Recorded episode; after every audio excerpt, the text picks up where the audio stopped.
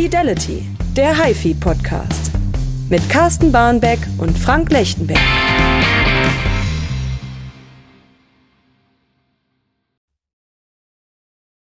Fidelity, der HiFi Podcast. Ich bin Frank Lechtenberg, mir zugeschaltet wie immer mein Chefredakteur Carsten Barnbeck und wir sprechen heute natürlich über HiFi. Hallo Carsten. Hallo, wie geht's? Soweit, so gut. Und wir haben wieder ein volles Programm, denn wir haben mhm. äh, die nächste Veröffentlichung vor der Tür. Das heißt, unsere neue Ausgabe kommt ja immer relativ korrespondierend mit äh, unserer neuen äh, Podcast-Ausgabe. Das ist die Nummer neun. Ähm, beim nächsten Mal haben wir Jubiläum. Da müssen wir irgendwas machen. Irgendwie feiern, was Großartiges oder. Tischfeuerwerk. Wir, Tischfeuerwerk oder wir, wir blenden ein großes Feuerwerk ein und machen da äh, so ein Element mit äh, Soundtesten. So viel Bass muss ihre Anlage können.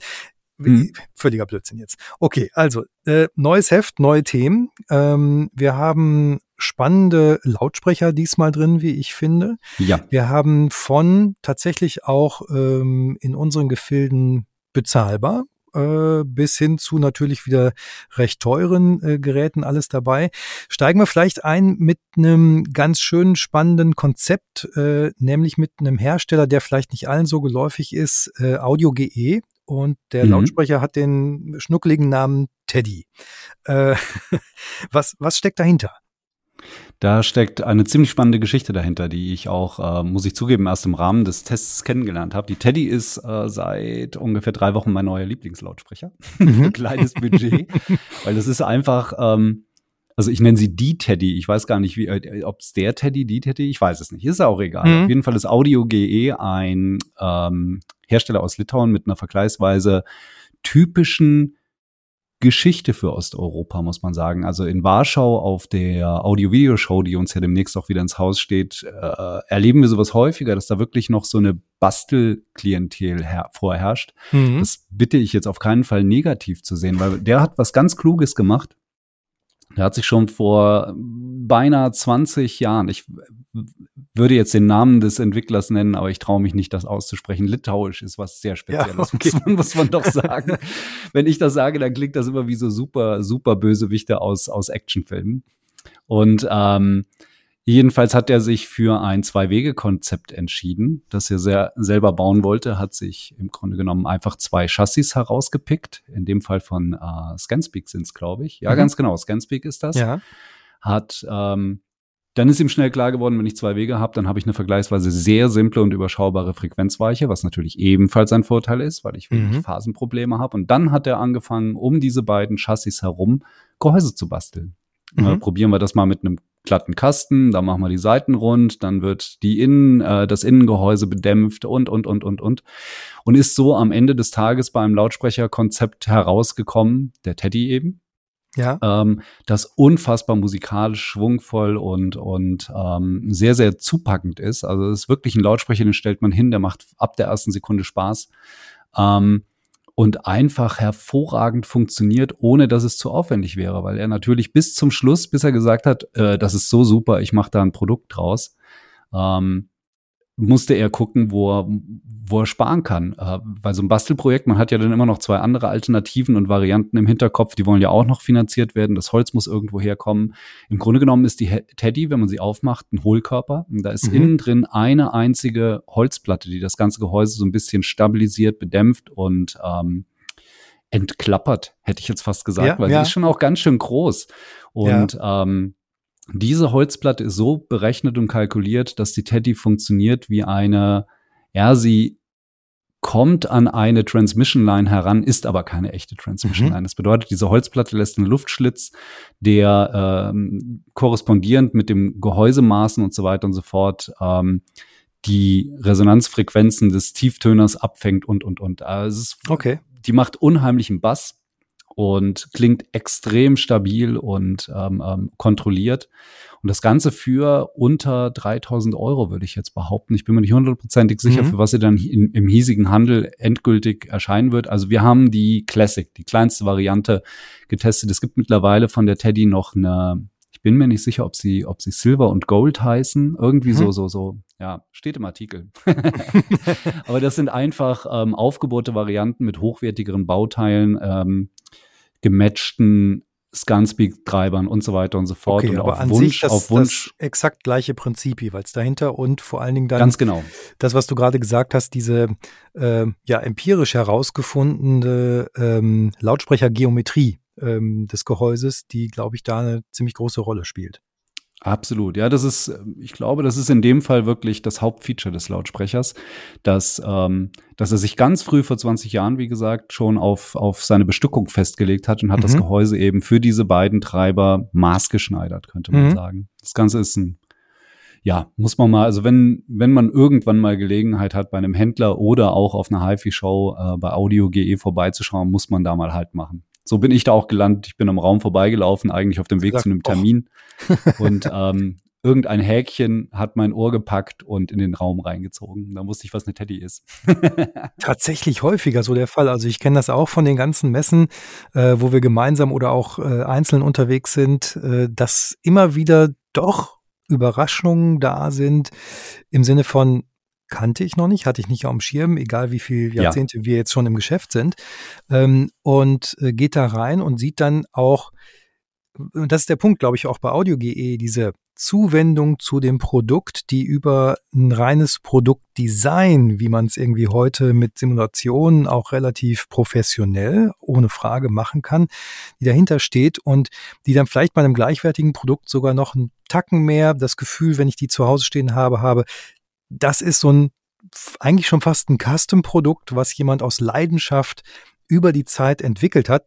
Ich hätte es vielleicht auch mit einer Simulation in einem Jahr hinbekommen, äh, ein ähnliches Produkt hinzubekommen, aber da steckt einfach die andere Geschichte dahinter, die du gerade geschildert hast. Und Ja, ach, ich persönlich bin dafür schon manchmal anfällig, dass ich dann sage, äh, ja, also dieses Hands-on, äh, da sitzt jemand und der will was erreichen, der probiert es aus, ich sag mal fast koste es, was es wolle, mit den ihm zur Verfügung stehenden Mitteln. Und ja, finde ich eine schöne Geschichte.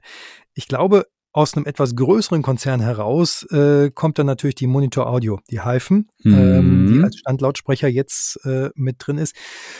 Monitor Audio ist immer so ein, so ein, so ein On-Off-Kandidat für mich. Ähm, das ist, manchmal habe ich sie echt auf dem Schirm und dann finde ich sie auch fast bei ganz vielen Händlern und dann sind sie wieder verschwunden und dann sind, sind sie wieder da. Ich glaube, das hat sich jetzt ja, stabilisiert.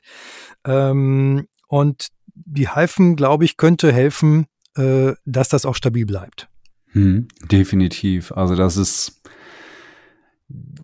sagen wir mal, von der ersten Sekunde an ist das ein Erlebnis.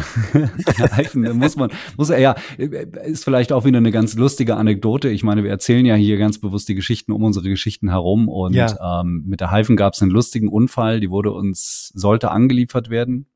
Und dann war sie, habe ich das nicht das letzte Mal schon erzählt? Ich habe gerade ein. Déjà-vu. Ja, ja, ja, ja, genau. Ganz genau, die dann verschollen war und dann wurde sie, wurde sie uns in der Nacht- und Nebelaktion hier einfach vor die Tür gestellt, sodass wir morgens zum Verlag kamen und da standen zwei Hyphens auf dem Hof. Kein Thema.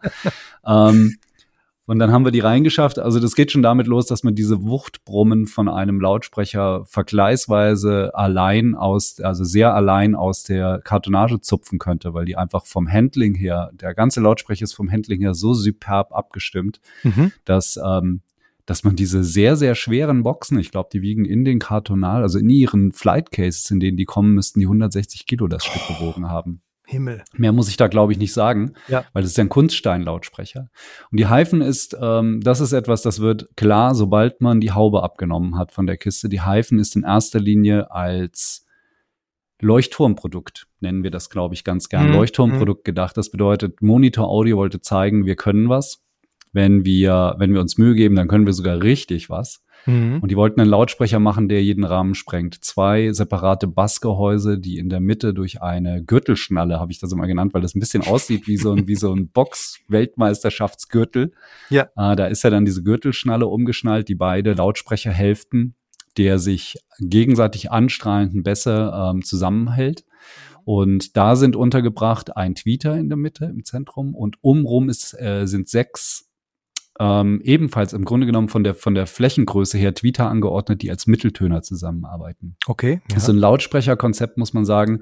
Das wäre vor 25 Jahren nicht realisierbar gewesen. Ich glaube, das wäre auch vor 20 und 15 Jahren nur schwer realisierbar gewesen, weil man natürlich bei sechs Treibern, die im Ring angeordnet miteinander spielen müssen, derartige Phasenprobleme bekommt, mhm. dass man da erstmal ziemlich viel Mathematik, Simulationsprogramme und Planung braucht, um das überhaupt zum Zusammenspielen als ein Treiber zu, be zu bewegen. Und ähm, die stellt man hin und die spielt. Punkt. Okay. Mehr muss man, glaube ich, nicht sagen. Das ist das Hauptfeature dieses Lautsprechers. Die macht eine Bühnenabbildung. Das haut einen wirklich um. Mhm. Natürlich, wie jeder Lautsprecher, wie übrigens auch die Teddy, dankt sie, äh, dankt sie, wenn man sich Mühe gibt und ähm, sich eins, zwei Tage Zeit nimmt, um die richtige Position zu finden, weil ein Lautsprecher dieser Größe hat natürlich auch immer, der macht ordentlich Bass. Und äh, viel Bass zu haben ist cool, aber das ist eben unter Umständen auch ein großes Problem. Je nach Zimmer und Wandnähe und so weiter und so fort muss man der ein bisschen Sorgfalt ja. ähm, geben. Aber in der Preisklasse würde ich mal sagen, muss man da gar nicht drüber sprechen, weil da halte ich das für eine Selbstverständlichkeit, dass der Händler da beratend zur Seite steht oder auch der Vertrieb am Ende des Tages da helfen kann, die richtige Position zu finden. Nee, das ist wirklich ein Statement. Und äh, im Grunde genommen greift Monitor Audio da so ein bisschen mit an, was du eben gesagt hast, dass sie nämlich immer so äh, ganz gerne in der zweiten Reihe gesehen werden, obwohl die technisch mhm. wirklich was auf dem Kasten haben. Und die Hyphen soll einfach zeigen, ähm, ja, hier stehen wir, hier sind wir und das soll uns mal einer nachmachen. Weil es wird natürlich am Ende des Tages ist die Hyphen als Leuchtturm, wie ich das ja eben so schön genannt habe, ähm, auch preislich. Die transportiert, die transportiert ein paar Technologien, die man dann früher oder später in kleineren Modellen finden wird. Mhm. Und mhm. ähm, da müssen wir uns überraschen lassen. Ich habe keine Ahnung, ob es dann irgendwann mal in der Platin- oder, oder Goldlinie oder sowas dieses Doppelgehäuse geben wird, wage ich mal zu bezweifeln. Aber auch bei den Materialien, die bei dem Mitteltöner zum Einsatz kommen, der ja wie gesagt aus fünf, äh, aus sechs Tweetern besteht mhm. und dem, dem Hochtöner, der natürlich ebenfalls eine Neuentwicklung ist, da muss man mal gucken, was dann transferiert wird.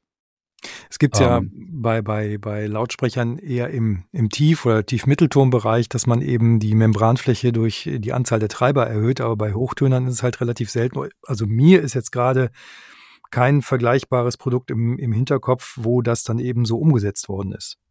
Ja, gibt es. Wir haben tatsächlich ähm, diesen Gürtel. Äh, wir haben ja vorne im Magazin immer das ähm, die Fanfare, also so eine mhm. Doppelseite mit einem tollen Foto, das dann technisch auch oft was Besonderes zeigt.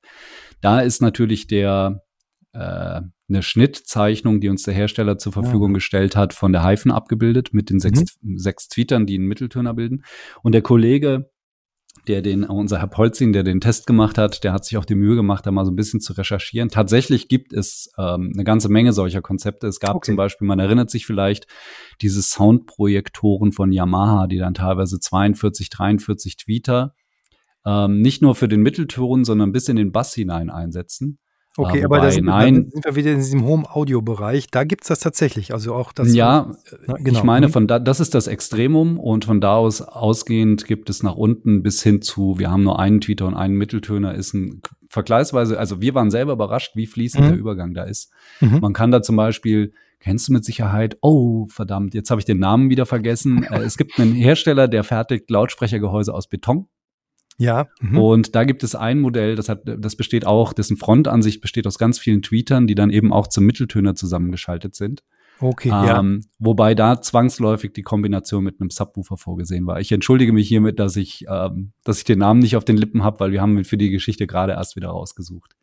Ähm, aber es gibt, es gibt auch, ich meine, es gibt wirklich mit ernsthaftem Ansatz high-fidele Konzepte, die wirklich eine ganze Menge auch Hochtöner und äh, Mitteltöner verwenden. Mhm. Ähm, nur ist das, ich meine, allein die Tatsache, dass man darüber nachdenken und suchen muss, äh, zeigt schon, dass das alles andere als die Norm ist, weil es eben, wie ja. eben gesagt, ähm, aufgrund der Phasenprobleme, die man bekommt und ähm, der Komplexität der Entwicklung ähm, ist es absolut nicht die Norm. das mhm. hat gute Gründe. Womit habt ihr den betrieben? Also den, den Hyphen-Lautsprecher? Den also Hyphen haben wir tatsächlich betrieben mit einem ja, ein Riesenzufall, der zustande kam. Also wir hatten grundsätzlich haben wir im Hörraum verschiedene Endstufen zur Verfügung. Unter anderem von Luxman haben wir haben wir äh, ein wundervolles Stereomodell zur Verfügung. Eine Burmester-Endstufe ist da. Wir haben dann äh, parallel für diese Ausgabe noch zum Test bekommen die AW800M von Elektrokompagnie, mhm. die sich wirklich als Perfect Match erwiesen hat. Also die haben wir angeschlossen Und dann ging wirklich so, es war auf einmal so ein, so ein güldenes Leuchten im Raum. Das war herrlich. Und, Aber nicht der Stift ähm, ich der Firma gewesen, ja, ich verstehe schon. Ja. Nee, tatsächlich haben wir dann später erfahren, dass die Hyphen, also Monitor Audio muss in seinem Hörraum diese Endstufe betreiben. Ah, okay. Die Hyphen wurde im Grunde genommen auch an der AW800M entwickelt oder zumindest partiell oder, oder auch. Ähm, ich kann mir nicht vorstellen, dass man einen Lautsprecher dieser Preisklasse entwickelt und nur eine Endstufe zur Verfügung hat, die man anschließt. Mhm. Ähm, Jedenfalls war das, äh, dadurch spielten die ab, also es waren alte Bekannte. Die kannten sich gut und die kamen auf Anhieb miteinander, miteinander zurecht. Wobei die AW800 per se, ich glaube, das ist der unkomplizierteste, die unkomplizierteste Endstufe, die wir je im Hörraum hatten, weil die holt wahrscheinlich selbst, wenn man irgendwie eine kleine Blechplatte an ihre Lautsprecher-Terminals ähm, anschließt, holt die noch Musik raus, weil das äh, wirklich, ja, kennt man von Elektrokompagnie. Wenn die ja. für eins stehen, dann ist das Musikalität. Ja. Das können die wirklich wie kaum, wie kaum ein zweiter Hersteller durch alle Produkte hindurch. Äh, jetzt mal unabhängig von anderen Parametern zieht sich diese Musikalität und äh, ich glaube, der Fachmann würde da von Phasenrichtigkeit sprechen.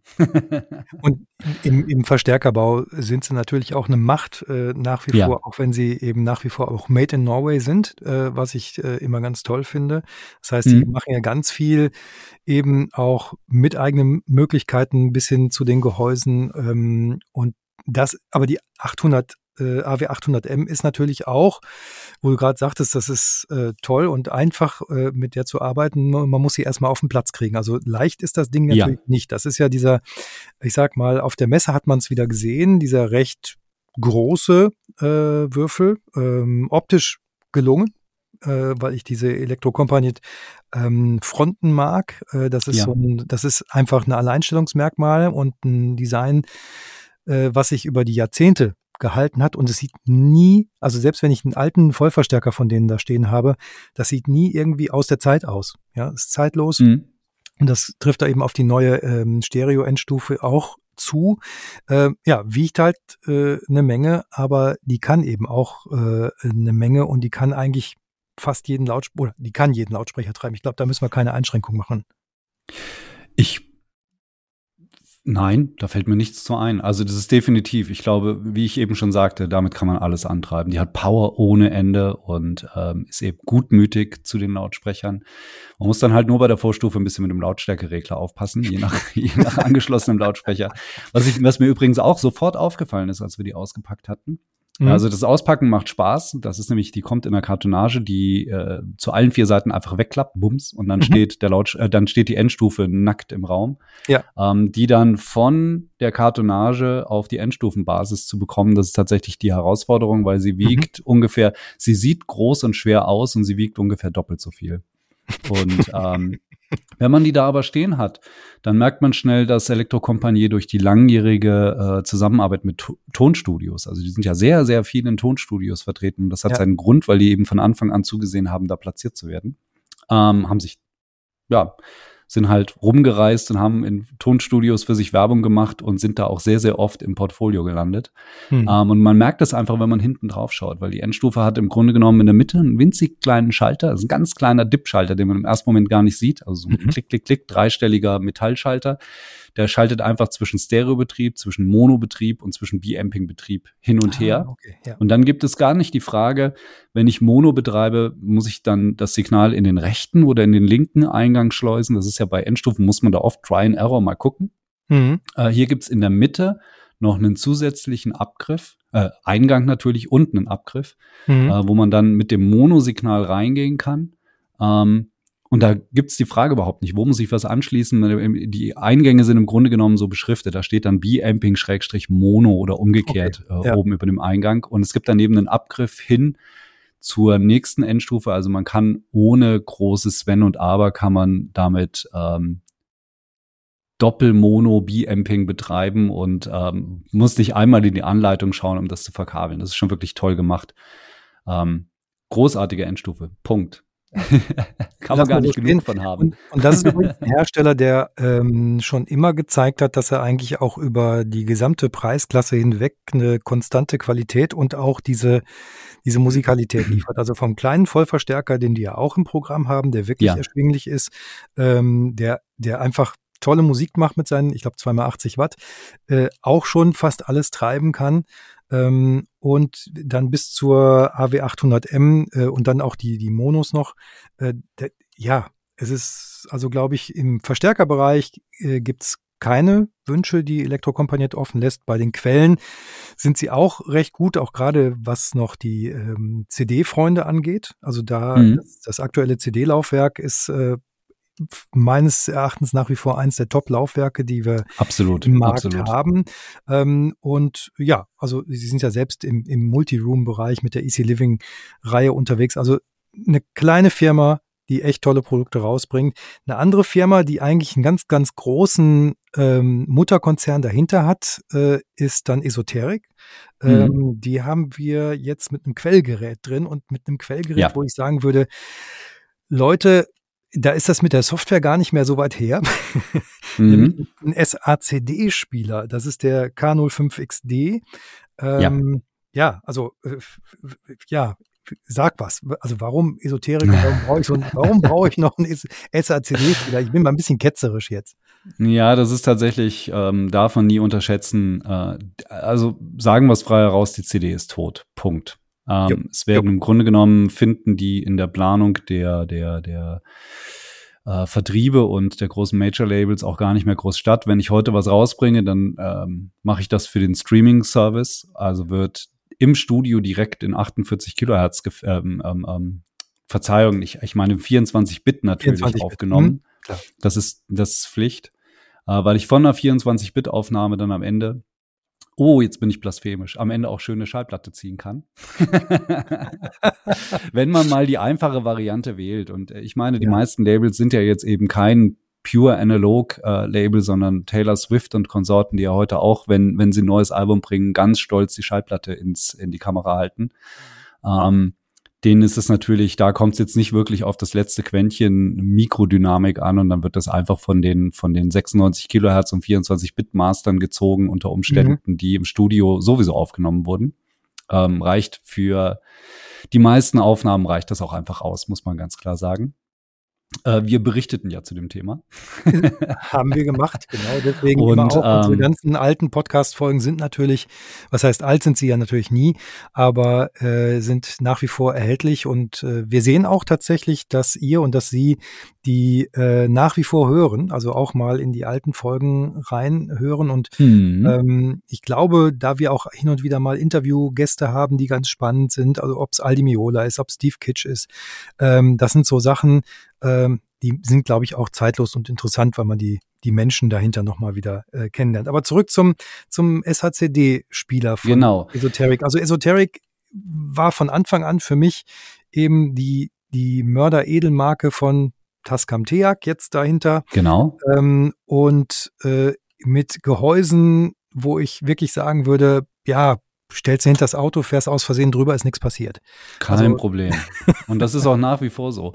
Nein, um den Gedanken noch kurz zu Ende zu führen. Ja. Also ein CD-Spieler braucht im Grunde genommen keiner mehr neu. Allerdings mhm. darf man nie vergessen, dass eben noch Milliarden von CDs allein in deutschen Wohnzimmerregalen stehen. Und ähm, ich merke das an meiner Sammlung immer wieder. Im Grunde genommen äh, möchte man sagen, die kommen jetzt alle mal weg. Aber wenn ich dann mal nachsuche in den, in den Streaming-Diensten oder auch auf Vinyl, merke ich viele Aufnahmen aus den 90ern, die mir doch ans Herz gewachsen sind, die mhm. gibt's gar nicht. Weder Streaming, weder in Streaming-Diensten noch irgendwie auf Vinyl. Und dann brauche ich eben doch noch den CD-Spieler. Und das ist im Grunde genommen, ja. Verzeihung. Ja. Nein, nein, für nur aus. Tatsächlich hatte ich äh, vor ein paar Jahren so dieses Erweckungserlebnis ähm, mit meinem jetzigen CD-Spieler, der ähm, auch im, im, im Umfeld eines Testberichts äh, irgendwie bei mir angekommen war, aber eigentlich nur als Quelle für den AMP, den ich getestet habe. Mhm. Und ähm, dann habe ich dann, da ist auch ein DA-Wandler-Eingang und das ist ganz toll und den, den, den liebe ich auch nach wie vor. Ähm, und dann habe ich da eine CD eingelegt aus dieser Sammlung, die ich auch äh, habe und habe gedacht, so, jetzt hast du gerade den High-Res-Stream von dieser Platte gehört und jetzt legst du die CD ein und du findest es subjektiv tatsächlich ein Stück geiler. Ja. und das seitdem, kann, das seitdem steht der CD-Spieler bei mir und seitdem ich den habe, tatsächlich äh, ist zumindest nicht die Gefahr da, dass meine gesamte äh, CD-Sammlung einstaubt. Also ich höre ab und zu gerne damit CD und ich zelebriere das dann auch tatsächlich wirklich mit Auflegen schon fast, fast wie Platte. Ja, ich bin tatsächlich selber auch dabei, gerade meine zum, zum vierten Mal in Folge ein letztes Mal meine CD-Sammlung durchzusortieren, um, um den ganzen Rest, den ich nicht mehr brauche. Also mein Vorsatz ist mal irgendwie so 100 bis 150 CDs aufzubewahren. Ui, der ganze Rest ja, geht dann gut, weg. Müsste, müsste, ich viel wegtun, ja. Ja, ich leider auch. Sind mehrere, ja, auch das hatten wir schon, mehrere Umzugskartons, die im Keller auf, ja. auf ihre Weiterverwertung warten. Aber kommen wir noch mal zurück zum Esoterik. Das Bitte. ist also, wie gesagt, so ein bisschen die Antwort auf die Frage, wie bitteschön sollte der letzte CD-Spieler aussehen, den Sie sich kaufen müssen, um äh, den Rest Ihrer Tage mit den CDs, die übrig bleiben, formulieren es mal ganz, ganz, ganz kompliziert.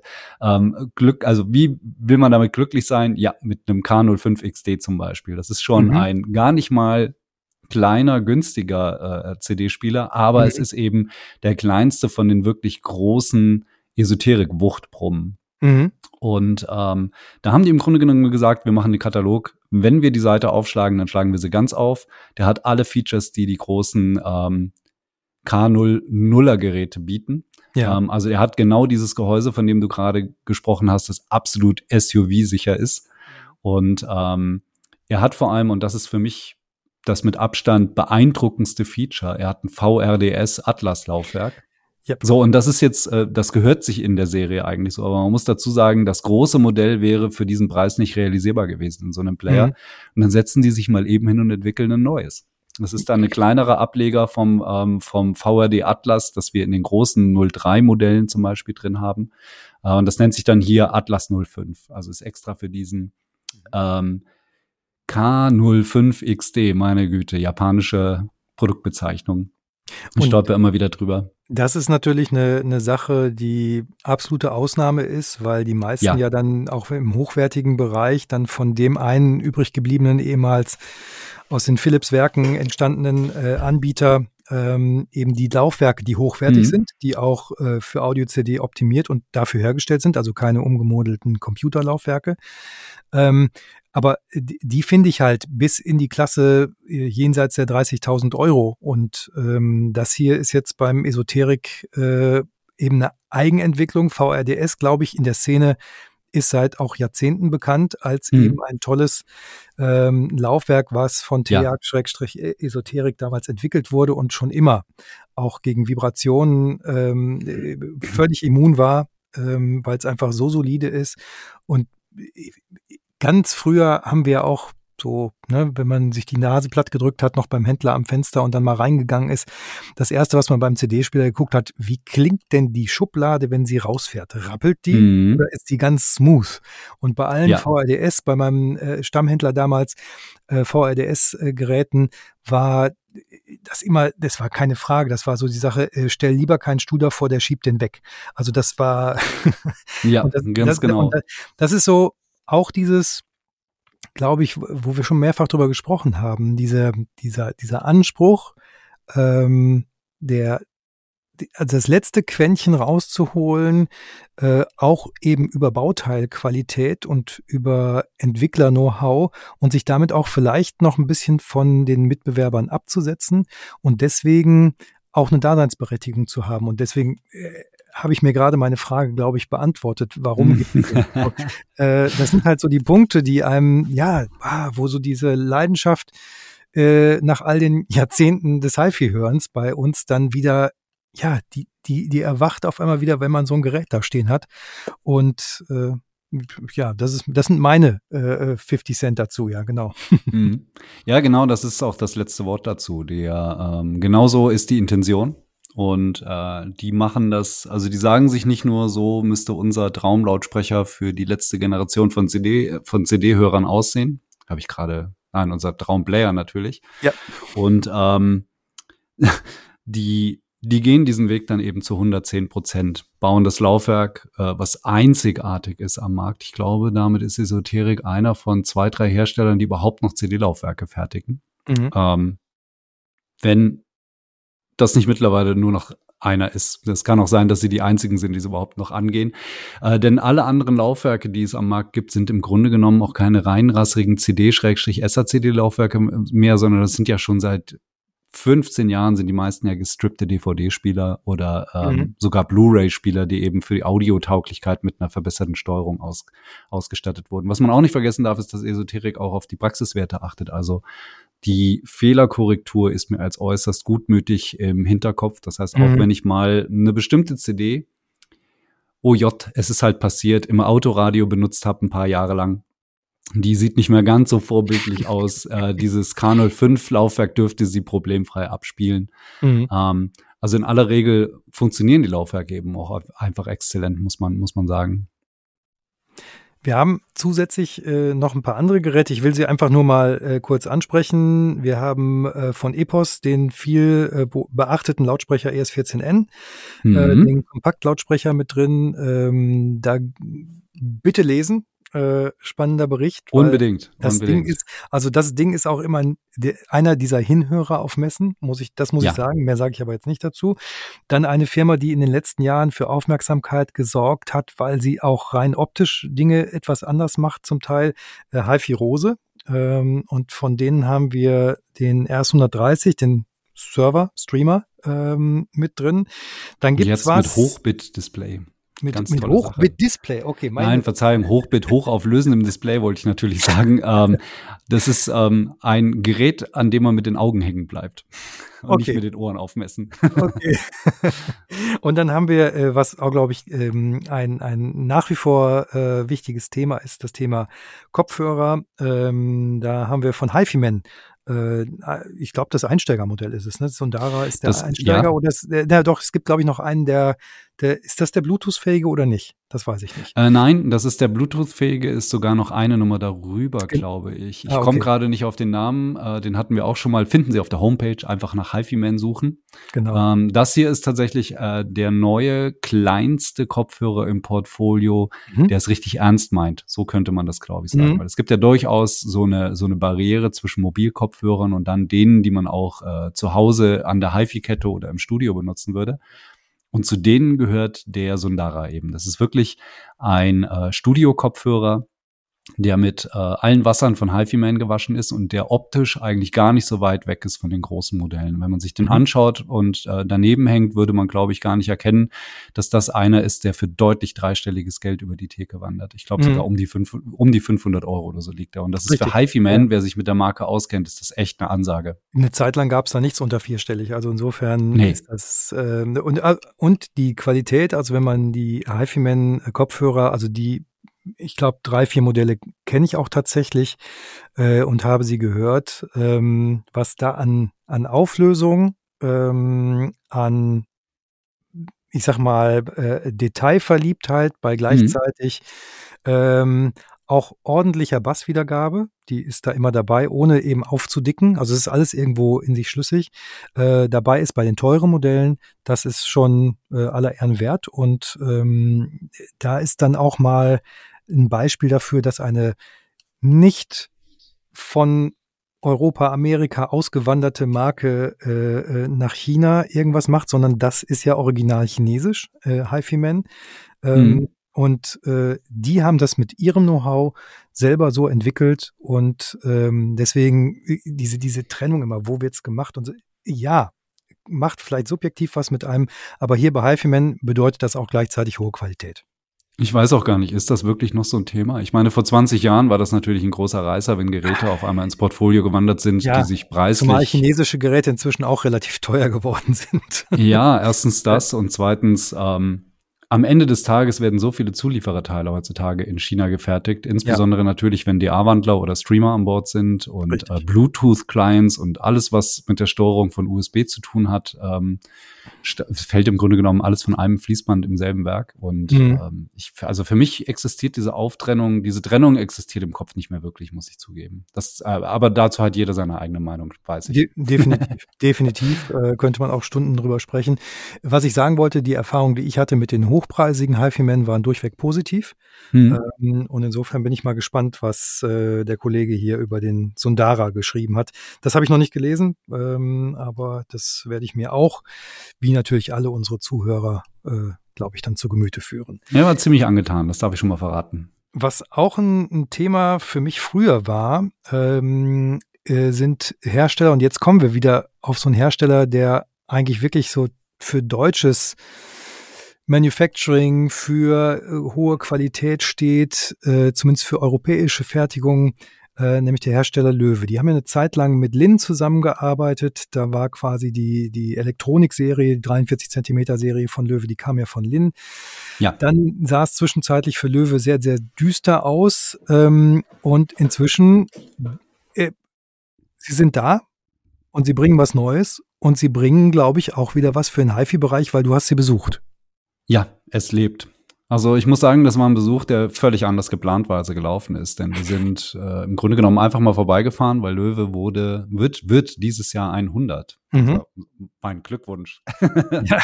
Und äh, die haben anlässlich ihres Hundertsten, da waren wir dann auch kurz auf der, auf dem, auf der Burg in Kronach. Ich habe jetzt den Namen wieder vergessen. Na, ist egal. Auf der, auf der großen Festungsanlage in Kronach gibt's eine Sonderausstellung zu 100 Jahre Löwe, wo wirklich mhm. äh, ganz fantastische Geräte zu sehen sind. Äh, auch Sachen, wo ich sage, was?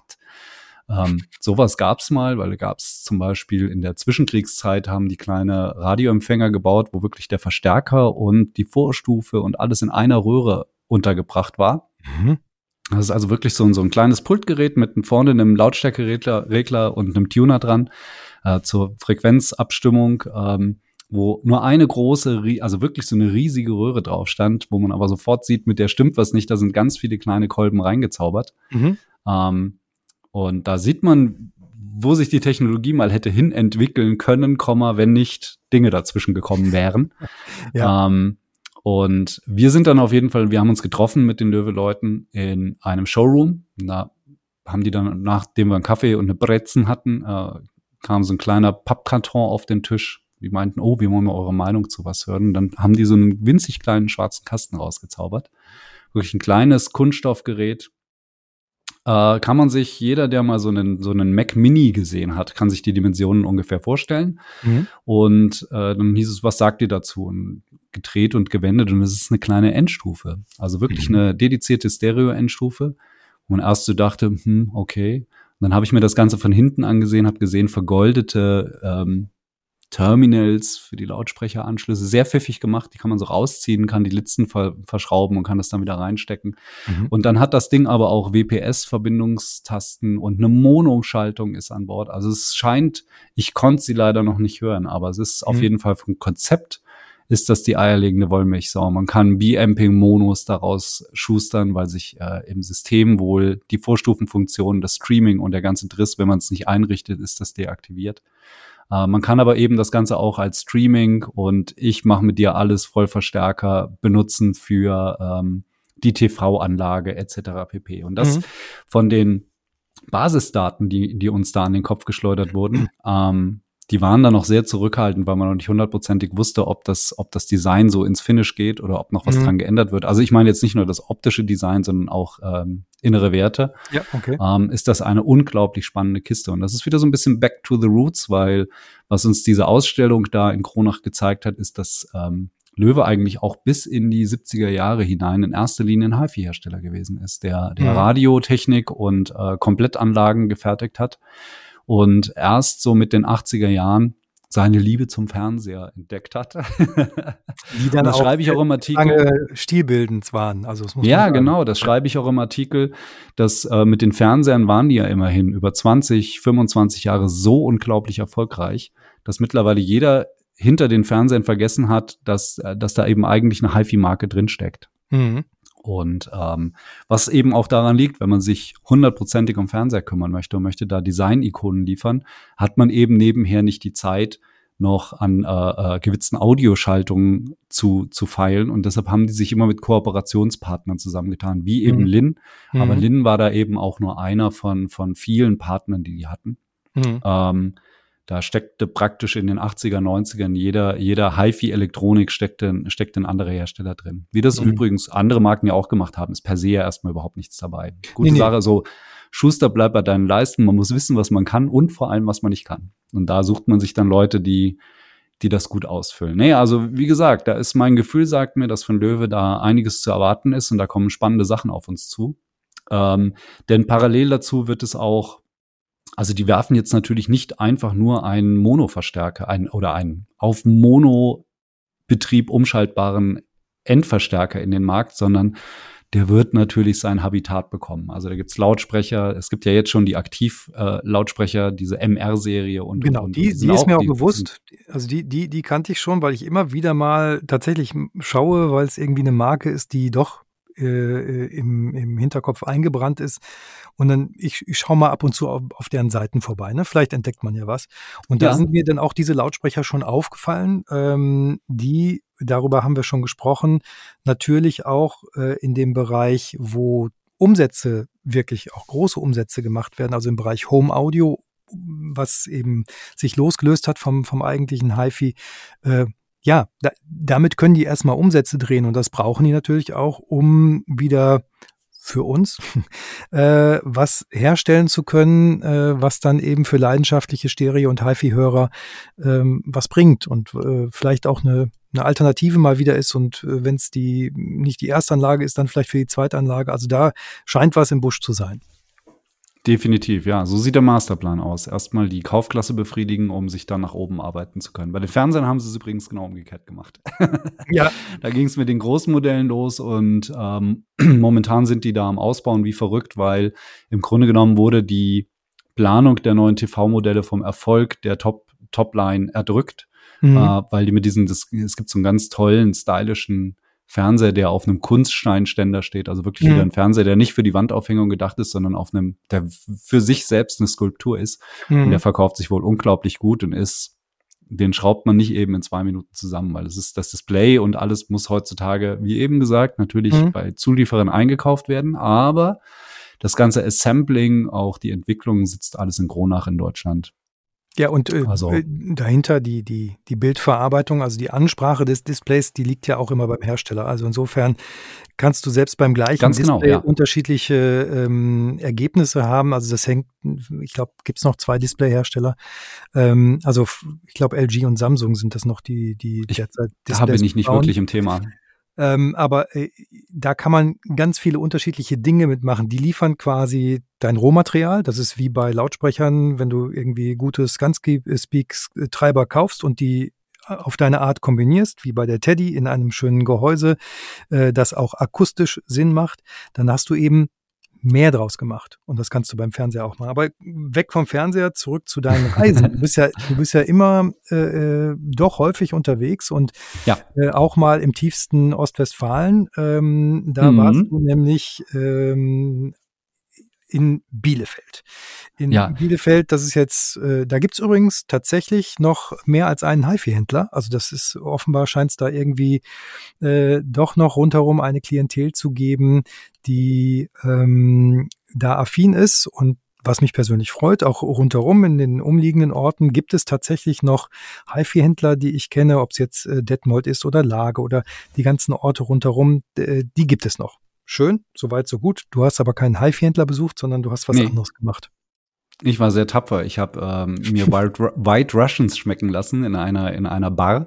Mhm. Ähm, harter Einsatz ist das gewesen. Ich war ein Jazz, äh, äh, ich will immer Jazzkisser sagen, aber das ist nicht ganz richtig. Es ist ähm, das, die Olds Bar and Restaurant in, in mhm. Bielefeld. Ziemlich, hm, ich glaube, das sind zehn Laufminuten vom, vom Bahnhof, also ziemlich innenstädtisch gelegen. Und das sind zwei das sind zwei Kompagnons, die diese Bar gegründet haben, die das Jazzkisser-Konzept mal bei einem bei einer Auslandsreise, ich glaube, die waren in Israel und haben dann Jazzkisser kennengelernt und gesagt, das müssen wir auch machen weil die beiden sind nämlich Akustikprofis. Die sind eigentlich, machen die äh, Akustikkonzepte für Clubs und Diskotheken ja. und für mhm. äh, Gastronomie und so weiter und so fort. Aber auch Tonstudios etc. pp. Also auf gut Deutsch gesagt, die wissen, wie es geht.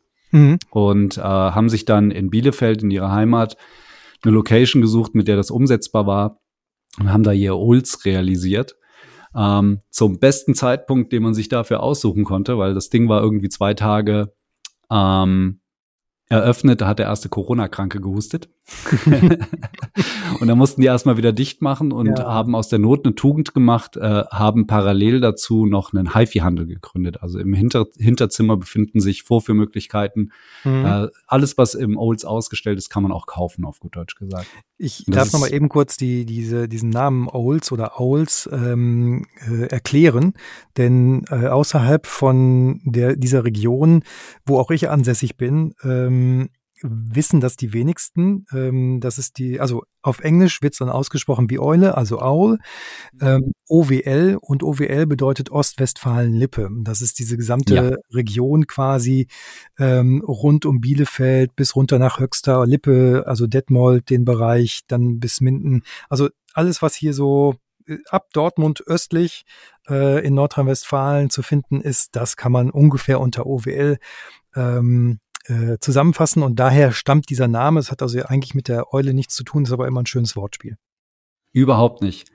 Das ist tatsächlich so hier und da, wenn man sich umsieht in der Olds Bar, findet man natürlich Eulen, weil der Gag ja durchaus ja, ja. naheliegend ist und da, da kann man auf den falschen Trichter kommen. Aber es ist eine super Location. Also es ist, wie gesagt, das versteht sich nicht reinrassig als Jazzkisser, sondern die haben das wirklich so gemacht, dass vorne eine, eine abgeschlossene Gastronomie ist, dann geht's durch einen akustischen Tunnel, sehr, sehr toll gelöst. Das ist einfach so ein Gang, der wirklich mit ähm, so Schaumstoffnoppen isoliert ist. Geht's in einen mhm. großen Saal mit Stuckdecke und allem drum und dran. Und da steht eine, eigentlich ist ein Profisystem. Mhm. Haben die so ein PA-System stehen. Und da läuft dann Dienstagabends ist ähm, großer Musikabend und da werden dann Schallplatten aufgelegt. Und das Ganze mhm. ist, sagen wir mal vorsichtig, non-invasiv, weil mhm. die die hiesigen Geflogenheiten sind halt nicht die japanischen. Äh, wenn man in Japan in so einen Jazzkisser kommt, da sitzen ja alle sehr ernst da und hören der Musik zu. Man ist da zu 110 Prozent bei der Sache. Äh, wenn die Leute hier weggehen, dann geht es in erster Linie ums Ausgehen und Weggehen. Und deshalb wird da so alle Stunde mal eine Platte aufgelegt, dann läuft die Seite. Man kann da zuhören. Da ist auch, ich habe das gemerkt, die Leute sind alle am Quasseln und Schnuddeln und man unterhält sich, die Musik läuft und auf einmal sind alle still, weil die Anlage wirklich unglaublich klingt. Mhm. Und ähm, dann ist aber auch, wenn die Seite ausgelaufen ist, ist erstmal wieder Ruhe und dann kann man noch mal einen Kaffee nachbestellen, sodass man sich gegenseitig nicht stört und äh, man kann sich unterhalten. Also es kommt auch auf die Stimmung an. Da werden abends mal zwei, drei Schallplatten gespielt, an einem anderen Abend sind es da mal sechs, weil die Leute mehr hören wollen. Das Ganze ist nicht bierernst an die E-Musik gekettet, also da läuft nicht nur Jazz oder Blues oder, oder Klassik oder was weiß ich, sondern als ich da war, war es eher so Fusion-Musik, also irgendwie mhm sagen wir schon, jazzig angehaucht, aber doch weitestgehend elektrisch und ähm, so Lounge-Musik im weitesten Sinne. Aber ganz, ganz, ganz, ganz toller Klang und ähm, die lassen sich da auch viel drumherum einfallen. Gibt es dann irgendwie immer den Drink des Abends, der irgendwie zum Thema passt und es gibt ähm, tagesangepasste Menüs. War eine Weile ich im Hochsommer bei, bei einer wirklich in der Bielefelder Innenstadt, das war so es war fast unerträglich. An dem Tag äh, gab es ein kaltes Süppchen, ganz toll. Also ähm, nein, es ist wirklich, wirklich ein ganz, ganz äh, sehr ganzheitliches Konzept. So könnte man das, glaube ich, sagen. Und ein ähm, Konzept, wo Menschen zusammenkommen, um Musik zu genießen. Was einfach auf jeden cool. Fall. Ne? Also das, ja, und wenn man Du wenn kannst Hause natürlich hören, aber solche Sachen, dieses Gemeinschaftserleben oder sowas, ähm, ich persönlich finde es wichtig und ähm, es macht mir auch Spaß. Das muss auch, auch nicht jeden Tag sein, aber eben du sagst, Dienstagabends ist da eben was und äh, ja, yep. hingehen, reinhören und vielleicht auch sich einfach mal so ein, so ein, so ein Wochenevent oder ein Monatsevent in Sachen Kultur mal gönnen. Ähm, mhm. Ich glaube, das bereichert uns, uns alle irgendwie ja, wenn wir da ja. ein, bisschen, ein bisschen mal rausgehen. Aber wenn wir zu Hause bleiben, ähm, dann will ich es natürlich auch optimal haben. Also ich, gehen wir jetzt mal äh, davon aus, ich habe ein paar Komponenten, die in der Liga spielen, die wir heute schon besprochen haben.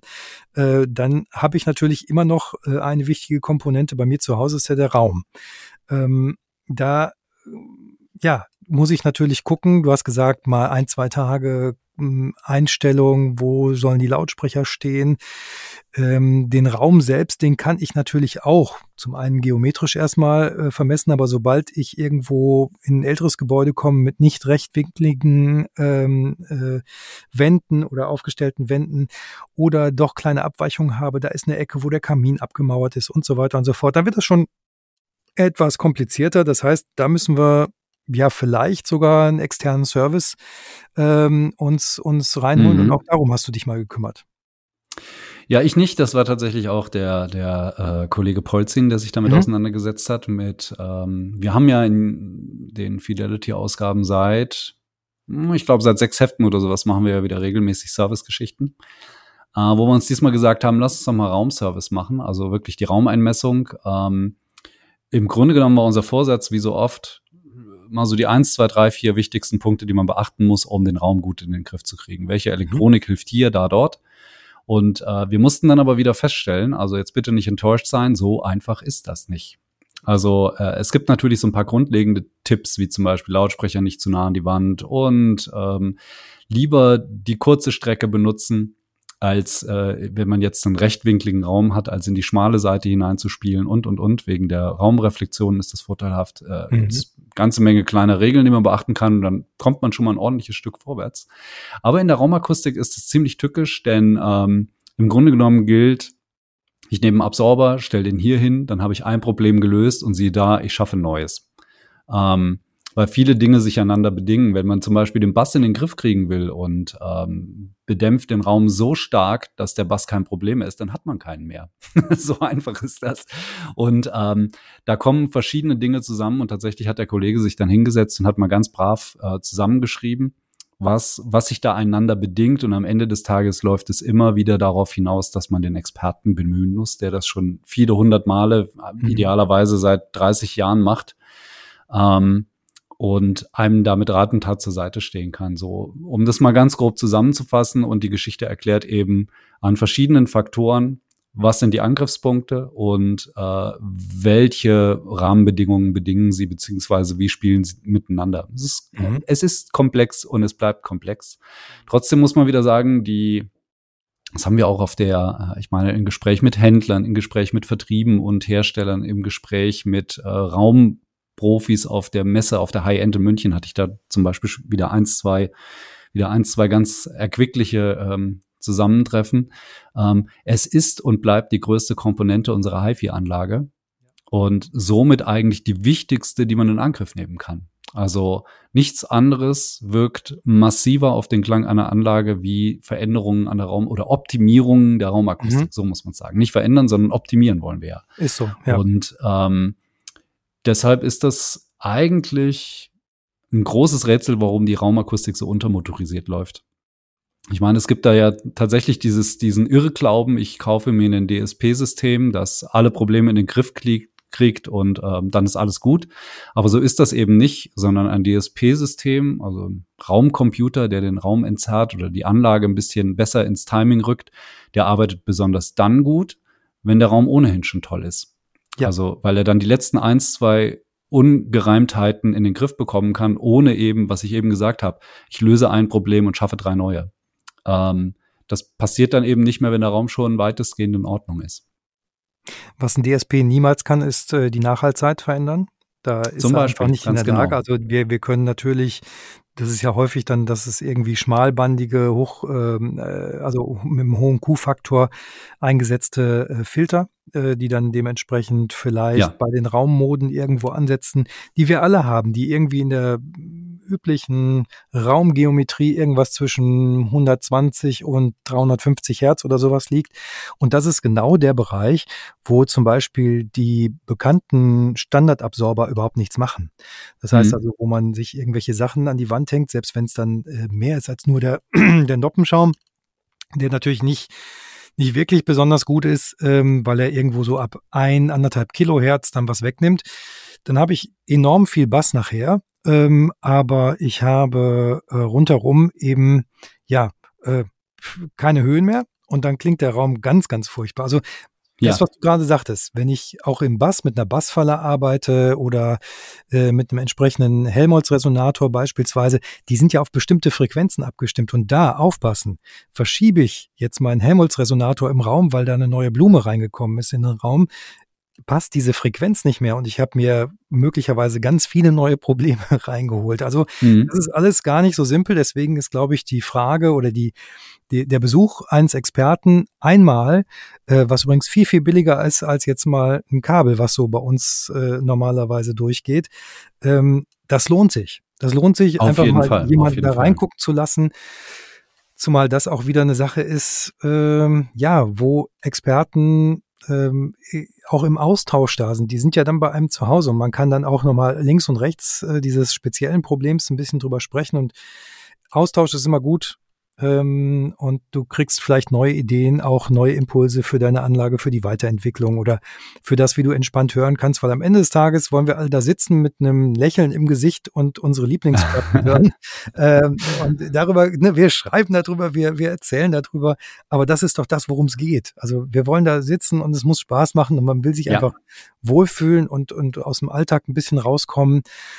Ah, ja, also auch das habe ich, glaube ich, schon mal mehrfach hier erwähnt, aber das ist mir immer so ein, so, ein, so ein Herzensding. Das ist auch bei mir persönlich genau das gleiche. Und wenn es natürlich nicht stimmt und wenn ich da nicht hinkomme, weil mein Raum ein Problem hat oder ich was umgestellt habe, um Himmels Willen, dann bin ich mal ein paar Tage nicht so glücklich. Hm.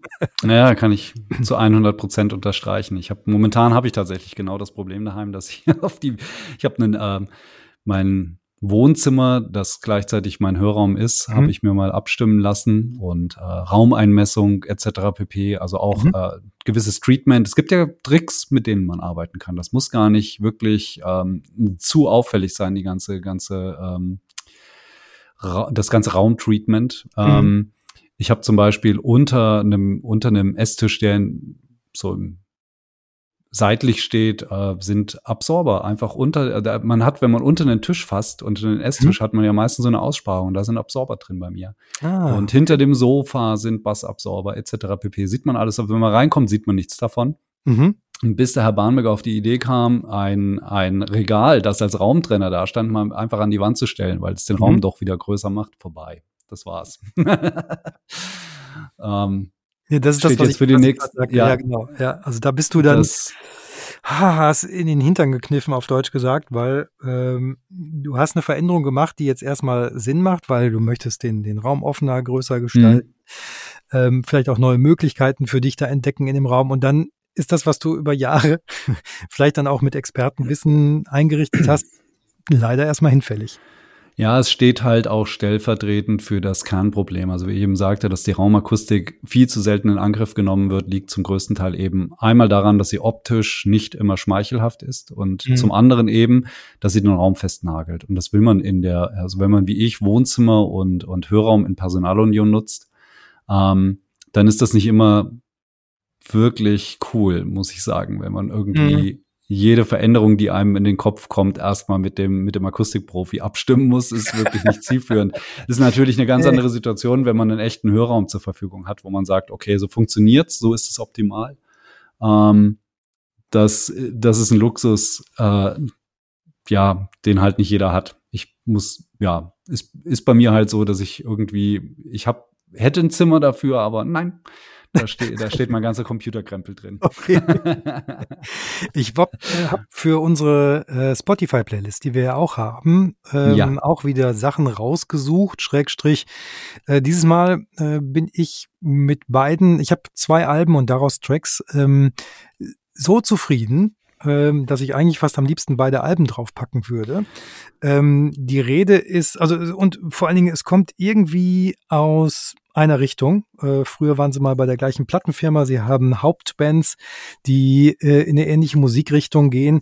Die Rede ist von Bruce Sword, den können äh, kennen vielleicht nicht alle. Das ist der äh, Kopf von ähm, The Pineapple Thief. Und äh, dann Steven Aha. Wilson, den kennen mehrere äh, als Kopf von Porcupine Tree. Ähm, und die waren beide früher bei der Firma K-Scope. Inzwischen ist Steven Wilson bei den Majors unterwegs, äh, Bruce Sword aber noch bei denen. Und Bruce Sword hat jetzt wieder ein, ich glaube, das dritte Soloalbum rausgebracht. Luminescence heißt das. Das ist sehr von der akustischen Gitarre geprägt, äh, wo er sein Spiel in den letzten fünf Jahren extrem ähm, erweitert hat. Und äh, ich möchte ihn da fast schon äh, virtuos nennen, was die, die äh, Sachen angeht. Er hat das komplette Album selber eingespielt, ähm, mit Ausnahme von Streichern. Die Streicher sind aufgenommen in RAK Studios, also RAK Studios in London. Ähm, und zwar von jemandem, der bei The Divine Comedy eigentlich für die, für die Streicher ähm, Arrangements zuständig ist. Also kein Synthesizer, sondern echte Streicher. Die wirklich sehr geschmackvoll auch gemischt sind. Bruce hat produziert und gemischt. Und äh, dazu kommt dann eben äh, das Mastering und mit diesem Mastering Engineer haben wir in Folge 8 gesprochen. Das ist nämlich Steve Kitsch.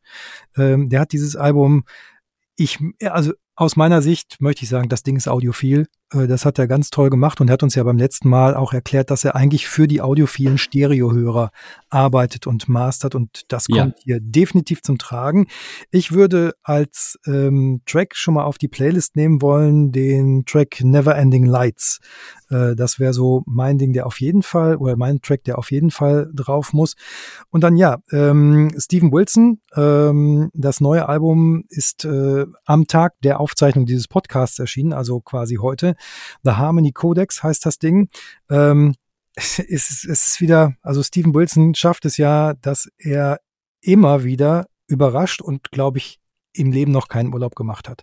Also der Mann, der hat, hat erst im letzten Jahr war der, hat der Porcupine Tree nach zehn Jahren Pause wiederbelebt. Äh, vor zwei Jahren hat er, ähm, ich glaube, The Future Bites hieß die, ein, ein Soloalbum gemacht, was extrem auf dem Punkt war und mit Pop und Progressive gespielt hat. Ja, und jetzt äh, macht er einfach ein komplett anderes Album wieder neu, was phänomenal klingt, muss ich sagen. Ähm, übrigens, ich habe es auf zwei Anlagen, ich habe äh, das Glück, dass ich das vorab schon hören durfte, das Album auf zwei Anlagen gehört. Es klingt auf den Anlagen unterschiedlich. Deswegen würde mich das mal tatsächlich interessieren, was unsere Hörer dazu sagen, ähm, wie das bei Ihnen klingt, weil ich gehe mal davon aus, dass auch relativ äh, viele äh, Steven Wilson irgendwie auf dem Schirm haben. Rein musikalisch auch seine Zusammenarbeit mit Alan Parsons ist ja fast schon legendär. Also das ähm, äh, ist ein, ein tolles Ding. Musikalisch, wo geht's hin? Schublade. Es ist Steven Wilson, mehr kann man gar nicht sagen. Also das sind, das sind äh, äh, Progressive, Jazz Rock, total Pop, äh, balladeske Elemente drin. Es ist alles drin. Es ist sehr aufwendig komponiert. Da habe ich mit ihm mal drüber gesprochen, weil ihm geht es da auch ähnlich wie Aldi Miola vom Künstler, vom Performer hin zum Komponisten, der auch so ein bisschen so einen Partituranspruch hat an seine Musik, ähm, das irgendwie reinzubringen. Und mein Tipp, einfach reinhören. Wir werden ein, zwei Tracks äh, aus dem Album mit in unsere Playlist reinnehmen. Und ähm, das ist, glaube ich, ein Album, was eine gewisse Nachhaltigkeit haben wird und auch nochmal immer wieder mal vielleicht sogar auf Messen oder eben zu Hause dann gehört wird, ohne dass es diesen Nimbus hat von ich bin ein Teststück und äh, man hört sich tot an mir. Also das sind so. Nachhaltigkeit ist schön.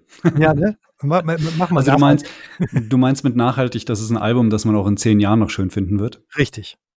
Super. Also das denke ich, weil es doch so anders ist als das, was man bekommt und gleichzeitig sehr zugänglich. Also ne, ich, mu ja. ich muss nicht irgendwie progressive-affin sein, ich muss nicht ähm, sein, seine teilweise ja schon fast äh, aberesken, ähm, weil er großer Aber-Fan ist, aberesken Pop-Ausflüge äh, äh, gut ich. Ja, also wer Musik mag, glaube ich, kann an diesem Album nicht vorbei. Es ist gelungen.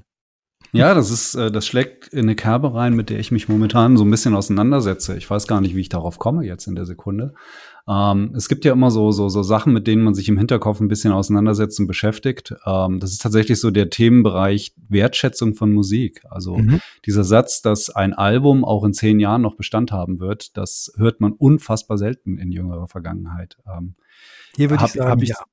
Ja, ne? Und mhm. ähm, ist mir tatsächlich letztens eingefallen, weil ich mit einem Bekannten darüber gesprochen habe. Ich bin auch in, auf Reddit zum Beispiel in so Gruppen für Kassettenkultur. Also so mhm, einfach ja.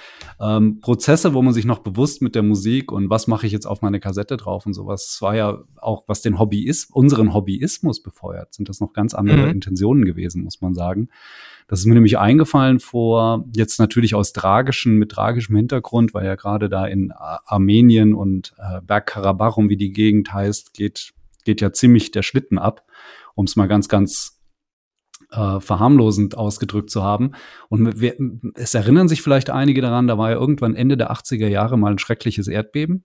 Und mhm. da gab es nämlich tatsächlich bei uns in Hessen, äh, vom Hessischen Rundfunk initiiert, gab es eine Spendenaktion, die lief so, dass man sich eins, zwei, drei Tage, ich weiß nicht mehr genau, wie das war, das war vielleicht 88, ich bin mir nicht sicher, konnte man sich Lieder wünschen gegen ein kleines Salär. Ich glaube, da musste man 10 oder 20 D-Mark spenden und dann durfte mhm. man einen Song wünschen.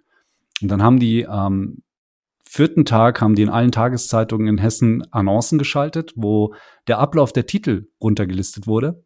Mhm. Äh, konnte man also in der Zeitung lesen, welcher Song zu welcher Uhrzeit gespielt wird oder in welcher Stunde. Und in dem Moment sind bei uns die Küchentische durch die Gegend geflogen, weil alle aufgesprungen sind, um im nächsten Supermarkt 35 Kassetten zu kaufen. und dann hat man vom Radiorekorder gehangen, teilweise abends um 22.30 Uhr, weil man wusste, gleich kommt XYZ, keine Ahnung. Ich muss zugeben, ich bin sogar überfragt, ähm, wenn ich überlege, was ich damals so aufgenommen habe. ähm, und da merkt man einfach, wie, wie anders, also wie vollkommen anders, wie viel intensiver man sich früher mit der Musik selbst auseinandergesetzt hat, einfach weil sie nicht mehr, weil sie nicht zu jeder Zeit ähm, überall verfügbar war. Mhm. Es ist interessant, wie, wie sich die Wahrnehmung von Musik auch gewandelt hat. Deshalb ist tatsächlich das, das was du gerade sagst, die Nachhaltigkeit aktueller Alben ist, ähm, ich will es mal vorsichtig formulieren, hat sich stark gewandelt. Ähm, also es freut mich auch immer wieder, dass bei ähm, auch dem sehr viel jüngeren Publikum, als wir beide es jetzt zum Beispiel sind, ähm, die LP wieder so an Relevanz gewinnt. Man mhm. sieht, dass eben praktisch jeder aktuelle Tonträger, der mit einigermaßen Hoffnung von der Musikindustrie auf den Markt geworfen wird, wieder auf Vinyl verfügbar ist. Eine super Sache. Ganz großartige Entwicklung. Definitiv beide Alben, die ich vorgestellt habe, übrigens auch. Also die gibt's beide auf Vinyl. Natürlich ja. irgendwelchen Sondereditionen, ne, das ist klar, das gibt's dann halt immer. Ähm, aber das gibt, wo wir gerade bei, bei, bei Bergkarabach waren, ähm, was ja wirklich eine, eine sehr tragische Geschichte ist, es gibt über diese Enklave, die es ja ist, Schrägstrich leider war, ähm, ein, ein Lied von den einstürzenden Neubauten. Das ist schon ein bisschen länger her. Ähm, dieses Stück heißt es Nagorny-Karabach, ich bin mir nicht 100% sicher, ja. ist Mörder-Audiophil. Also ja, und, und, es ist, und es ist wirklich auch ein, ein, ein, eine, eine Ballade von den Neubauten mit eben Blixer Bargeld am Gesang und seiner sonoren Stimme und äh, da auch eine sehr eingängige Melodie, die er da gefunden mhm. hat. Das ist sicher auch damals schon ein trauriges äh, äh, Stück gewesen, das das Ganze thematisiert hat. Und die Neubauten waren ja im, äh, im Rahmen des Goethe-Instituts auch ähm, in vielen Ländern der Welt unterwegs und haben dann auch äh, die Dinge dort vor Ort wahrnehmen können. Ähm, und das fällt mir gerade noch ein. Ich glaube, wir packen das mit auf die Playlist, weil das ist ein äh, kann man machen, ja. Ein, ein, ein Track, guter, guter Hinweis. Der, der, irgendwo eine Relevanz hat äh, momentan inhaltlich, aber auch musikalisch stark ist und auch Leute, die damit inhaltlich nichts zu tun haben, glaube ich, bewegen wird, weil es einfach ein, ist ein toller Song. Ja, und man kann damit toll Musik, also die Anlage auch mal austesten. Das, glaube ich, passt ganz gut. In diesem Sinne würde ich fast vorschlagen, wir sind schon wieder lange über die Stunde raus, dass wir ähm, mit der Folge 9 ähm, jetzt mal äh, mit spannenden Ausblicken wieder mal rechts und links von dem und den Geschichten dahinter, die wir eben äh, gehört haben, uns bedanken fürs Zuhören. Ähm, nicht ohne darauf hinzuweisen, dass wir natürlich auch äh, gerne weiterhin Feedback bekommen, was wir schon bekommen. Und ähm, da gibt's eine Mailadresse. Ja, unbedingt. Immer schreiben an info at fidelity-online.de. Also info at fidelity minus Bindestrichlein online.de. Wenn irgendwas ist, äh, und es mal schnell gehen soll. Wir haben natürlich auch eine Facebook-Seite, auf der man, äh, auf der man uns Feedback senden kann. Aber die E-Mail ist uns am liebsten, weil das können wir archivieren und können das dann schön durchsortieren und können darauf reagieren. Genau. Da äh, können also auch Anregungen, Wünsche etc. oder Weiterführungen unserer Diskussionen, die wir dann teilweise hier haben, im Sinne von äh, Raumakustik, im Sinne von welche Geräte machen Sinn, gibt es den vierten finalen CD-Spieler? ja, den fünften. Die, oder den fünften tatsächlich. ähm, und, und was sollte er sein? Also da sind wir sehr offen ähm, und äh, wir werden wissen jetzt noch natürlich nicht, was wir in unserer Jubiläumsausgabe in der 10 machen werden. Ähm, ähm, sind aber dran, da auch wieder spannende Gesprächspartner vielleicht auch drin zu haben. Wir lassen uns selber überraschen, freuen uns, äh, wenn wir dann auch wieder so zahlreich gehört werden. Dafür übrigens vielen, vielen, vielen Dank.